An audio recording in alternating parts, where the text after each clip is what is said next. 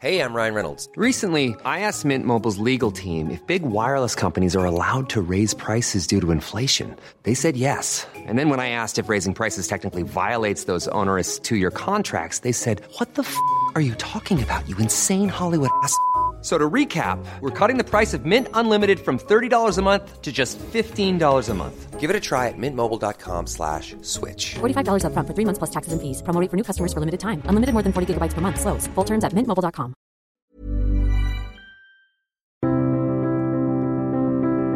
Bienvenue pour cette nouvelle émission. Je vous retrouve avec grand plaisir pour aborder l'histoire et notamment l'histoire de France. Et nous repartons dans la guerre de 100 ans. Nous avions consacré la semaine dernière une première émission à la guerre de 100 ans et évidemment en 27 minutes, on n'a pas vraiment le temps d'aborder tous les aspects d'un conflit qui a duré plus d'un siècle. Donc nous allons euh, voir d'autres éléments au cours de cette émission avec mon invité, Amable Sablon du Corail. Bonjour. Bonjour. Merci d'être venu à, à, notre micro. Vous êtes ancien élève de l'école des Chartes, docteur en histoire, et vous avez publié aux éditions Passé Composé un ouvrage intitulé La guerre de Cent ans, apprendre à vaincre. Alors la semaine dernière, nous avons abordé dirais, les aspects chronologiques et notamment les, les, les batailles, et on avait vu euh, l'opposition entre les familles Plantagenet et, euh, et Capétiens, et puis les, les, Bourguignons. Alors il y a une famille qu'on n'a pas évoquée la semaine dernière, ce sont les Armagnacs, oui. qui eux aussi ont été la, la, grande famille intervenante, notamment contre les Bourguignons. Comment est-ce que ces Armagnacs se sont créés, euh, comment est-ce qu'ils sont liés au, au, roi de France? Et, et, donc ils sont de, devenus les défenseurs de la couronne contre l'alliance des Bourguignons et des Anglais. Oui, alors euh, donc effectivement à partir des années euh, 1405-1410, la France est déchirée par une guerre civile entre le parti Armagnac et le parti Bourguignon et cette guerre civile eh bien tire son origine tout simplement de la folie du roi de Charles VI qui fait que eh bien, les différentes factions princières se déchirent euh, à la cour de France. Et parmi ces factions, très vite, deux personnages s'imposent. Il y a Louis d'Orléans, qui est le frère de Charles VI, et Philippe le Hardy, qui est son oncle. Et qui est un bourguignon. Oui, pardon, Philippe le Hardy, qui est duc de Bourgogne, en effet, il faut le préciser. Bon. Et après, à Philippe le Hardy succédera Jean sans peur. Et euh, autour de ces deux princes vont s'agréger euh, bah, tout ce qui, tout ce que la France compte de notables, de nobles, de gens de savoir, de bourgeois. Et on va avoir la constitution véritablement de deux partis politiques avec un programme qu'on peut qu'on peut qu'on peut résumer de manière assez simple. Vous avez d'un côté les ducs de Bourgogne qui euh, soutiennent, qui sont partisans d'une vision assez traditionnelle de la monarchie, et le parti de Louis d'Orléans qui lui euh, prône l'extension sans fin de l'emprise royale sur le royaume, et notamment à travers l'impôt. Voilà. Et euh, eh bien, les ducs de Bourgogne vont comprendre que l'impôt est un sujet qui, qui, intéresse tout le monde euh, et qui va pouvoir euh, leur permettre de, conquérir une grande partie de l'opinion de l'époque. Alors on va, on va aborder la question de l'impôt un peu plus tard parce que c'est une question euh, centrale. Mais euh, je reviens d'abord sur l'aspect que vous évoquez, la, la guerre civile. Une oui, pardon, de... Et donc, pardon, oui, pour euh, expliquer comment les, les, Orléans deviennent Armagnacs, c'est qu'en fait, euh, le fils de Louis d'Orléans, Charles d'Orléans, va épouser une Armagnac, et comme le, oui, Louis d'Orléans se fait assassiner en 1407, et donc le chef du parti euh, Orléans va être en fait le comte d'Armagnac, et va donner son nom à ce parti qui à l'origine était le parti de Louis d'Orléans.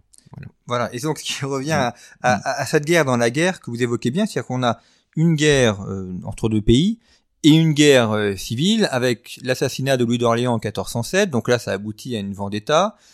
Euh, on pense qu'il y aura une réconciliation entre les familles et finalement c'est Jean sans peur qui se fait assassiner à son, à, son tour. Oui. À Montreux. En 1419, absolument. Et, et, et donc là, c'est une guerre sans fin. C'est Ben oui, et donc c'est la guerre civile qui va permettre aux Anglais de se remettre en selle, puisque les deux parties font appel au roi d'Angleterre pour euh, gagner euh, le soutien militaire du roi d'Angleterre, donc d'abord Henri IV, puis le fameux Henri V. Et par le, le, congrès, le traité de Troyes 1420, Henri V est reconnu par les Bourguignons comme euh, roi de France légitime. Oui, enfin comme le successeur, pour être tout à fait précis, comme le successeur du, de, de Charles VI, le successeur légitime de Charles VI. Parce qu'il a posé une de ses filles. Exactement. Ouais, donc on voit qu'on est, c'est vraiment un conflit de famille. Oui, oui, bien sûr. Oui, oui, on oui. est entre cousins et entre personnes de, de, même sang. Si oui, oui, oui, oui, tout à fait. Alors, revenons sur la question fiscale, parce qu'elle est, elle est essentielle et euh, c'est un sujet euh, qui, euh, qui, en fait, est central. Euh, vous l'avez très bien dit, on a entre les, les Armagnacs et les Bourguignons, on a deux conceptions politiques. Mhm. D'ailleurs, vous montrez dans votre ouvrage que la guerre de Cent Ans, c'est aussi la naissance de l'absolutisme, Oui. et que cette naissance de l'absolutisme, elle naît euh, de la fiscalité. Il n'y a pas d'État absolu euh, sans fiscalité qui fonctionne, et que la fiscalité sert à créer cet État. Oui, c'est ça. Alors plus que de naissance de l'absolutisme, on peut plutôt parler de mise en œuvre d'un projet absolutiste qui était formulé par quelques légistes, mais euh, auquel personne ne croyait vraiment jusqu'à la fin du XIVe siècle. Comment vous définiriez l'absolutisme? Parce qu'aujourd'hui, quand on parle d'absolutisme, on a l'impression d'un roi tout-puissant qui aurait tous les pouvoirs, une sorte de, de tyran quasiment. Oui, oui. Euh, c'est pas dans ce sens-là que c'est compris à l'époque, enfin que c'est utilisé à l'époque. Non, non, bah d'ailleurs, vous parlez de, tyrannie, mais c'est le moment précisément où on forge ce terme hein, de tyrannie à partir de, enfin, on crée ce néologisme à partir de- des écrits d'Aristote. Et donc, en effet, la réflexion politique est euh, bouillonnante à cette époque, au milieu du XIVe siècle. Euh, et c'est lié à la diffusion des thèses aristotéliciennes qui euh, rejoignent une culture euh, politique européenne très hostile euh, à l'absolutisme, si vous voulez. Cette culture est héritée de la féodalité, de sa dimension contractuelle, et aussi bien sûr de l'héritage euh, romain, notamment de la République romaine, et des, des, de, de, de la culture germanique, où euh, ce qu'on appelait les rois barbares étaient en réalité des, des, des chefs de tribus euh, élus, ou en tout cas reconnus par l'Assemblée des hommes libres. Donc il y a une sorte d'inconscient, de substrat quasiment démocratique, qui, qui, qui, qui s'impose aux souverains, et avec euh, lequel les souverains doivent composer pour avancer leur pion, sans trop dire ouvertement ce qu'ils cherchent. On, on emploie le terme d'absolutisme à l'époque ou c'est une construction euh, à, à posteriori Bossuet euh, Oui. euh, l'utilise, il parle, il, enfin, il, a, il a écrit un ouvrage sur qu'est-ce que l'absolutisme. Mais Mhm. est-ce que au 14e, 15e siècle, c'est un terme qu'on emploie? Non, très peu. Alors il y a un principe, hein, un principe de droit juridique qui, euh, enfin tiré du, du droit romain, qui veut qu'en effet le roi est au-dessus des lois, donc absolutus allegibus. Voilà, c'est de là, c'est de là que vient le terme d'absolutisme, mais qui est très peu diffusé dans euh, le vocabulaire politique de l'époque. Et quel est le, le rapport euh, au pape et au, au christianisme dans cette vision absolutiste? C'est-à-dire que le roi n'est pas, enfin, il est roi, mais il n'est pas, il est pas pontife. Non. Alors, euh, les rois ont quand même une dimension sacrée, puisqu'ils sont loin lors du sacre. Euh, et je dirais que là, la question du partage des pouvoirs entre euh, les rois et les papes est réglée depuis, depuis le XIIIe siècle. Et donc, on peut dire que dès le tout début du XIVe siècle, il existe une forme de gallicanisme qui fait que euh, les rois sont maîtres chez eux, et notamment, ils ont un total contrôle sur l'Église de France même si les évêques et les abbés euh, sont investis par le pape, de fait, il est impossible pour un adversaire du roi de France de se maintenir longtemps sur euh, un siège épiscopal ou même à la tête d'une grande abbaye. Et dans le dans la question de la guerre de Cent Ans, est-ce que l'Église est intervenue? Alors, Il y a eu le cas du procès de Jeanne d'Arc, Oui. mais est-ce qu'on a une prise de position des évêques, prise de position politique en faveur euh, du parti armagnac, bourguignon ou anglais? Bah, l'Église est très divisée. Euh, et alors on peut dire que globalement l'épiscopat, comme il est contrôlé par le roi de France, euh, l'épiscopat euh, soutient, début, voilà, voilà, et soutient les, les Valois. Alors à partir, à partir des années 1420, les, les Anglais peuvent nommer quelques partisans, mais globalement quand même, l'épiscopat est très favorable aux Valois. Euh, alors après, les- les- l'université, euh, les, les, les, les prêtres euh, de rang moyen, les chanoines, etc., c'est différent. Ils sont beaucoup plus divisés. Mais globalement, quand même, l'Église institutionnelle, pourrait-on dire, a soutenu les Valois, et en particulier le pape. Et quand le pape est à Avignon, évidemment, et même après le grand schisme, puisque donc pendant une quarantaine d'années, il y a plusieurs factions qui se déchirent, enfin bref, il y a deux voire trois papes en même temps, le grand schisme prend fin en 1417, et même si les relations entre le roi de France euh, et le pape vont continuer d'être un petit peu difficiles jusqu'au concordat de Bologne en 1516, eh bien, à la mort, par exemple, de Charles VI, le pape reconnaît quand même Charles VII. Ce qui veut donc dire que c'est bien oui, Charles VII qui est roi et, Oui. pas Henri V. Voilà. C'est une Voilà. reconnaissance importante. Oui. Le, la, la question fiscale, comment est-ce qu'elle est, elle est mise en place? Parce que l'impôt, il faut le penser, Mhm, euh, il faut aussi le prélever. mhm. Donc ça veut dire qu'on a des, des collecteurs d'impôts euh, Oui. qui doivent être euh, reconnus, évidemment. faut pas qu'ils soient euh, combattus ni, Mhm, ni pendus. Et euh, il y a aussi la, la matière qu'on va imposer. Alors Oui. on, on a souvent le souvenir de la gabelle, l'impôt sur Oui, le sel. Est-ce qu'il y a d'autres impôts qui sont mis en place? Oui, alors peut-être il faut juste revenir un tout petit peu en arrière pour rappeler euh, aux auditeurs que l'impôt est quelque chose de totalement nouveau. Pourquoi? Parce qu'en fait, euh, jusqu'au XIIIe siècle, le roi vivait de son domaine, et pour la guerre, il pouvait compter sur le service féodal gratuit, donc les vassaux servaient gratuitement. Euh, ce système se dérègle pour tout un tas de raisons, euh, à partir de la fin du XIIIe siècle, parce que les revenus des seigneurs baissent, parce que les guerres sont de plus en plus longues et de plus en plus, enfin, et ont lieu sur des théâtres de plus en plus éloignés. Enfin bref, à partir du début du XIVe siècle, le roi de France doit payer euh, ses chevaliers, ses gens de guerre, et c'est ça qui nécessite la création d'une fiscalité moderne. Et au début, dans les conceptions du temps, le roi, précisément n'étant pas un tyran, le roi étant un souverain d'hommes libres, eh bien le roi doit demander l'accord de ses sujets pour prélever des impôts euh, sur les transactions commerciales, sur le sel et sur les revenus. Et donc, euh, l'accord des sujets, qu'est-ce que ça veut dire? C'est en réalité le consentement euh, eh bien de l'élite du royaume, donc de la noblesse, euh, de l'Église et des bourgeois des grandes villes. Vous dites que l'impôt est aux origines de l'identité française. Oui, puisque en fait c'est le moment, la guerre de Cent Ans, où euh, l'histoire française prend un chemin différent euh, de celle des autres monarchies européennes qui continuent d'avoir des assemblées, hein, donc l'équivalent des États généraux en France, le Parlement en Angleterre, les Cortes en Espagne, les Landtag euh, en Allemagne, donc partout en Europe, les princes sont quand même obligés de discuter avec euh, l'élite de leur société politique, et au contraire, en France, eh bien le roi parvient à imposer une fiscalité arbitraire. Euh, voilà, l'impôt devient permanent et le roi ne demande plus, sauf dans certaines provinces, le consentement de ses sujets.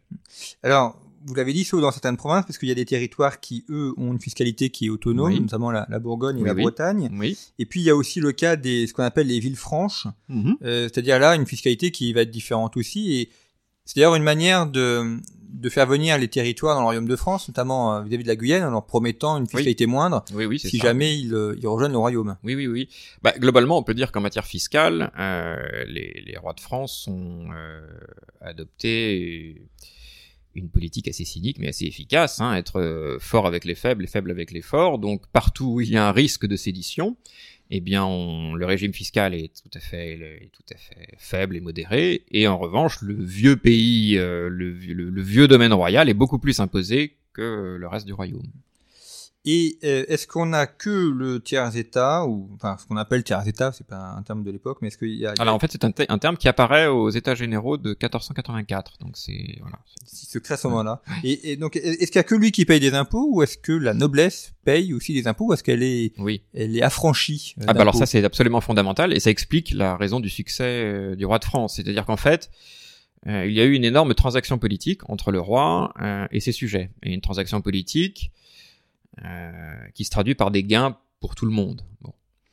Alors la transaction politique est la suivante, puisqu'au début en effet de, la guerre de Cent Ans, les, les nobles étaient, étaient taxés. Hein. Ils avaient même, euh, ils contribuaient aux impôts à hauteur même de 10 à 15% de leurs revenus. Ce qui fait que euh, pendant une durée très brève, ils étaient même plus imposés que euh, sans doute les, les non-nobles. Voilà. Mais très vite s'impose la franchise fiscale de la noblesse. Donc la noblesse est gagnée euh, au principe de l'impôt royal parce que d'une part elle est exemptée d'impôts et parce que d'autre part elle bénéficie des retombées de la fiscalité royale. Les grands princes touchent des pensions. On reverse une partie des impôts prélevés dans les grands fiefs euh, aux titulaires de ces grands fiefs. Euh, la nouvelle armée permanente est composée principalement de nobles. Donc les gendarmes qui sont payés, ben, ils sont payés avec l'argent euh, des impôts. Voilà, donc le problème de la noblesse est réglé. La bourgeoisie, enfin les grandes villes euh, sont elles aussi traitées par le roi. Ça dure plus longtemps, c'est beaucoup plus douloureux. Mais à partir de la fin du XVe siècle, on trouve un modus vivendi acceptable. Euh, le roi accorde une grande autonomie aux villes et un régime fiscal qui est plus favorable. C'est-à-dire que les impôts y sont prélevés, mais à des taux moindres. Voilà. Alors la contrepartie de l'autonomie, c'est que euh, les, bourgeois doivent maintenir l'ordre dans leur ville et doivent maintenir la loyauté de leur cité à l'égard du roi. Voilà. Et enfin, il reste eh bien euh, l'essentiel de la population, la population rurale. Alors c'est euh, elle qui paye la majeure partie de l'impôt. En revanche, elle, gagne quand même la sécurité. Euh, L'imposition de, enfin l'instauration de l'armée permanente permet le retour à l'ordre et donc c'est tout de même agréable de pouvoir sortir de chez soi sans être rançonné, égorgé, violé, comme ça a été longtemps le cas dans les années 1420, 30, 40. Donc voilà, il y a eu ce grand contrat politique euh, qui bénéficie un peu à tout le monde, mais évidemment les Français perdent leur droit à consentir l'impôt, qui est reconnu partout ailleurs en Europe. Ce qui fait dire, euh, puisqu'à l'époque, enfin aujourd'hui on parle des gilets jaunes, des, des Gaulois réfractaires, mais ce n'était pas du tout, du tout la réputation des Français à l'époque. Euh, Maximilien d'Autriche parlait de ces Français qui n'étaient que des moutons. Il disait que vraiment il n'y a aucun mérite à être euh, le roi de sujets qui se laissait tondre euh, sans rien dire.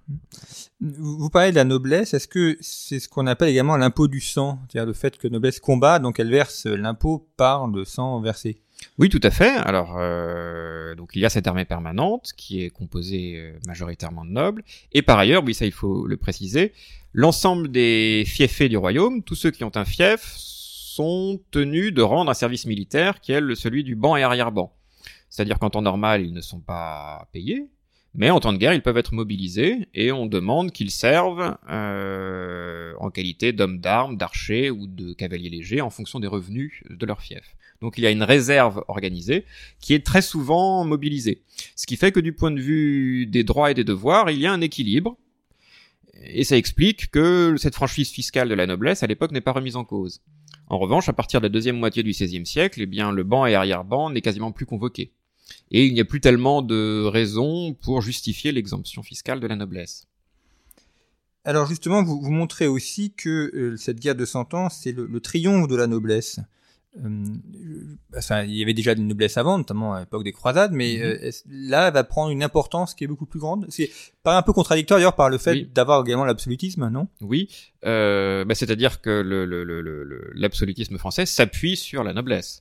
Voilà. Alors, ce n'est pas tant qu'elle gagne de l'importance qu'elle conserve l'importance qu'elle avait avant, puisqu'on présente, euh, on, a toujours en tête ce, schéma qui est quand même assez, assez dépassé et qui est issu euh, des thèses aussi bien positivistes que marxistes, c'est-à-dire qu'on serait passé du féodalisme euh, au capitalisme, etc.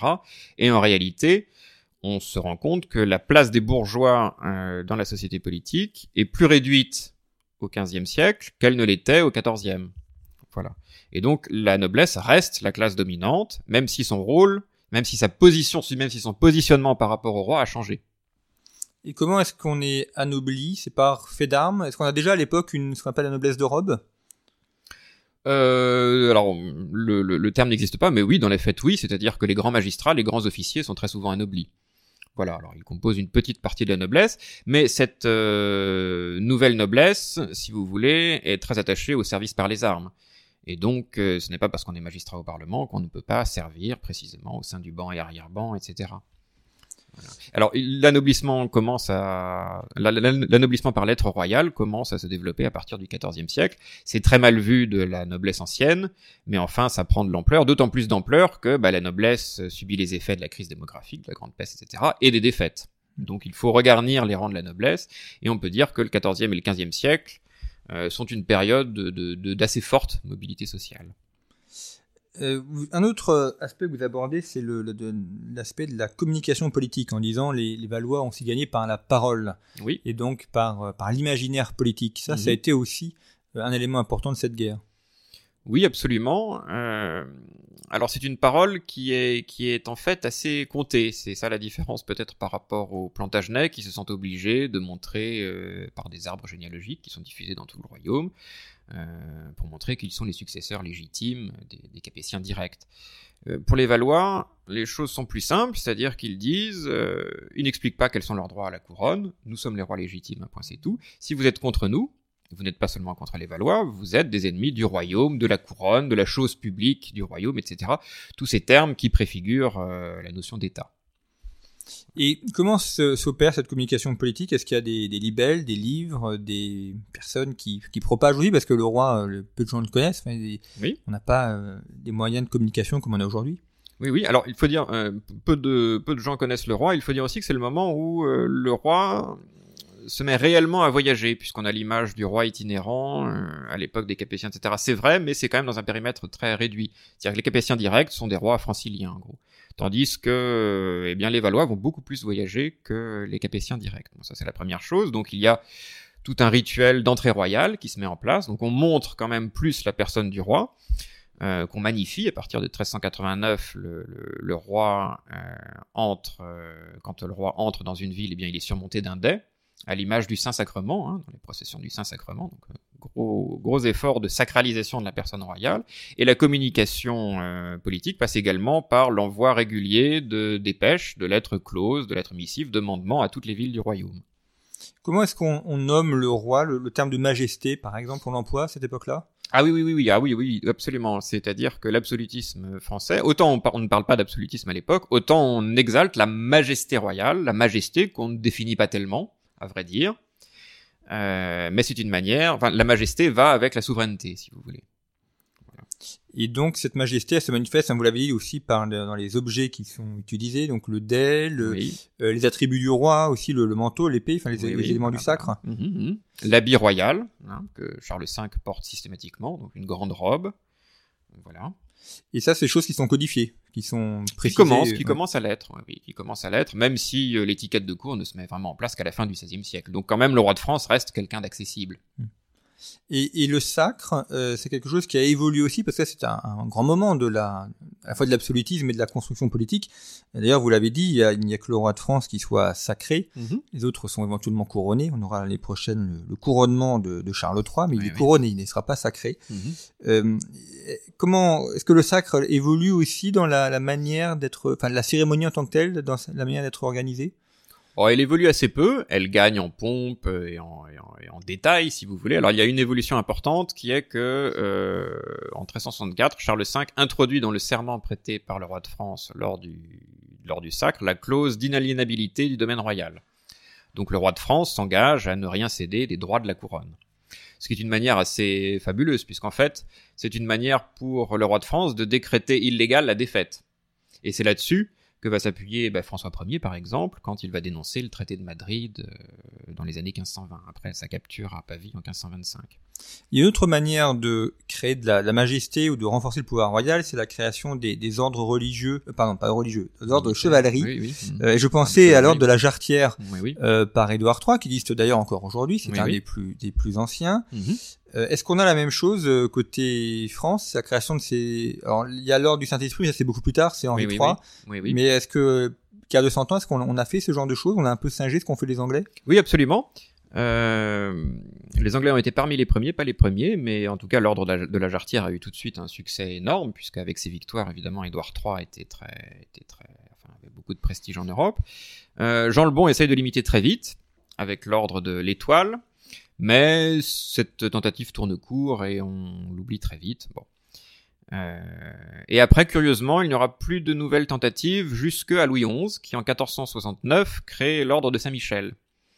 Alors lui s'inspire plutôt de l'ordre de la Toison d'Or, parce que pendant ce temps, les princes territoriaux, eux aussi, éventuellement, créent leurs propres ordres de chevalerie, et celui qui va avoir le plus de succès, c'est bien sûr l'ordre de la Toison d'Or, hein, créé par Philippe le Bon en 1430 et qui existe toujours aussi, Mm. voilà, qui a été pris en main par euh, bah, les Habsbourg très vite. Et donc l'ordre de Saint-Michel, euh, eh bien, on peut dire que la mayonnaise ne prend pas parce que Louis XI en fait est très peu porté sur ce genre de choses. Il est très peu porté sur le faste, la, la- la pompe, la culture chevaleresque. Et donc, euh, cet ordre de Saint-Michel va être assez vite démonétisé, c'est-à-dire qu'il va être accordé à beaucoup beaucoup de gens, et ce qui fait que Henri III va ressentir le besoin euh, de créer un nouvel ordre, l'ordre du Saint-Esprit, qui lui, pour le coup, sera extrêmement prestigieux. dont, dont le ruban est bleu et n'est pas Oui. sans rappeler le- l'ordre du mérite aujourd'hui. Oui, c'est ça. Ben, on établit cette filiation d'ailleurs. hein. Et l'ordre de donc euh, cordon bleu, ordre du Saint-Esprit, devenu ordre du mérite. Cordon rouge, ordre de Saint-Louis, hein, créé par Louis XIV. Et le, le, en fait, à partir du XVIIIe siècle, enfin XVIIe, XVIIIe siècle, on réserve l'ordre de Saint-Michel euh, aux gens de lettres et aux musiciens. Rameau, par exemple, a eu euh, l'ordre de Saint-Michel, et on traditionnellement on établit un lien entre euh, les arts et lettres aujourd'hui et l'ordre de Saint-Michel. Ce qui est un, un sa- un sa- un sacré gauchissement par Ouais. rapport à l'idéal de départ de, de Louis XI, mais enfin. Mais ce qui montre que ces ordres, enfin, les, en tout cas, les- ce qu'on a aujourd'hui, ne sont pas des créations récentes, mais ça s'inscrivent Oui, euh, oui, dans Un, Oui, un processus beaucoup plus ancien. Oui, pardon. Et le, aussi, le but de ces ordres de chevalerie, de, ces ordres de chevalerie, c'est d'établir un lien direct entre le roi et l'ensemble de la noblesse de son royaume. C'est un, c'est une manière de contourner la fameuse médiation féodale. Euh, donc voilà, ça permet au roi d'accéder directement aux arrières vassaux, enfin à tous les, à tous les nobles du royaume. Je pense à un ordre, enfin très récemment créé, qui est l'ordre des compagnons de la libération. C'était un petit peu cette idée-là aussi d'avoir une sorte de, de lien direct entre Oui. le général de Gaulle et ceux à qui donner l'ordre Oui, et de créer une sorte de nouvelle chevalerie. Enfin, on est en- cet imaginaire euh, demeure. Oui, oui, oui. Euh, Ce qui est intéressant, c'est effectivement ces ordres de chevalerie, ça c'est à l'image de l'époque, euh, synthétise euh, l'imaginaire féodal et le besoin de créer un lien direct, post un lien politique direct, post-féodal entre le roi et l'ensemble de sa noblesse. Alors justement, c'est la question que j'allais vous poser. On, on- on crée ces ordres de chevalerie. On a l'impression au moment où la chevalerie est elle-même en train de, de disparaître, quoi, de muter, parce qu'on on fait plus la guerre de la même manière. On n'est plus à l'époque de Bouvines ou, ou des croisades. Donc, on a l'impression qu'on on, on statufie un peu quelque chose, on, on organise quelque chose au moment où c'est en train de disparaître. Alors de disparaître, c'est beaucoup dire. Euh, donc la, la, la, la noblesse euh, mute, hein, c'est sûr. En, réalité, la vocation militaire de la noblesse reste entière en France. Et jusqu'au milieu du XVIe siècle, en tout cas en France, en tout cas en France, les nobles vont garder un quasi-monopole hein, de la chose militaire. Ça va changer avec euh, l'apparition des gros bataillons d'infanterie, mais en fait jusqu'aux années 1500-1510, euh, les nobles sont extrêmement nombreux dans, l'armée.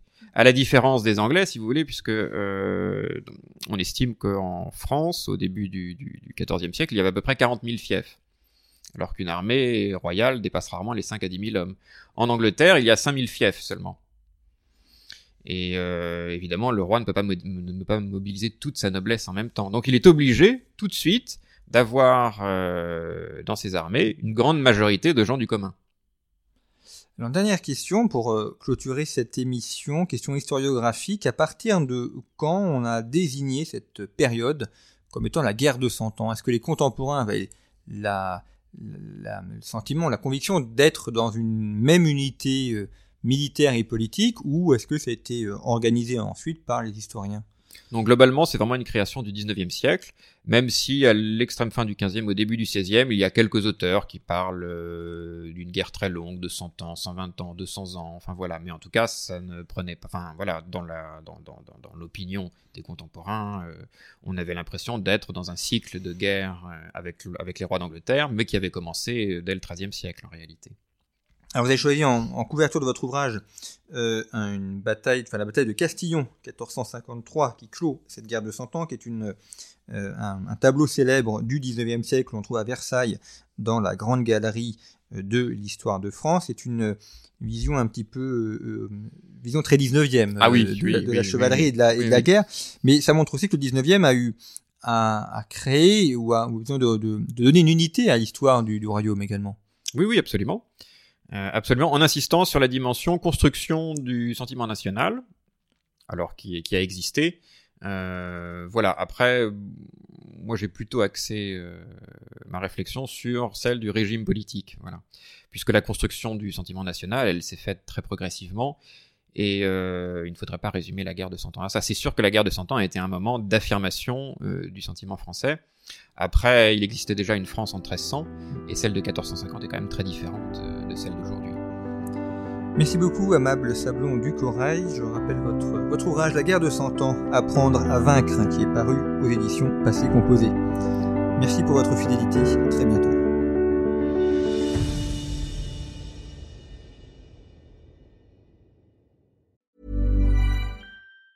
Even on a budget, quality is non-negotiable. That's why Quince is the place to score high-end essentials at 50 to 80% less than similar brands. Get your hands on buttery soft cashmere sweaters from just 60 bucks, Italian leather jackets, and so much more. And the best part about Quince, they exclusively partner with factories committed to safe, ethical, and responsible manufacturing. Elevate your style without the elevated price tag with Quince. Go to quince.com slash upgrade for free shipping and 365-day returns.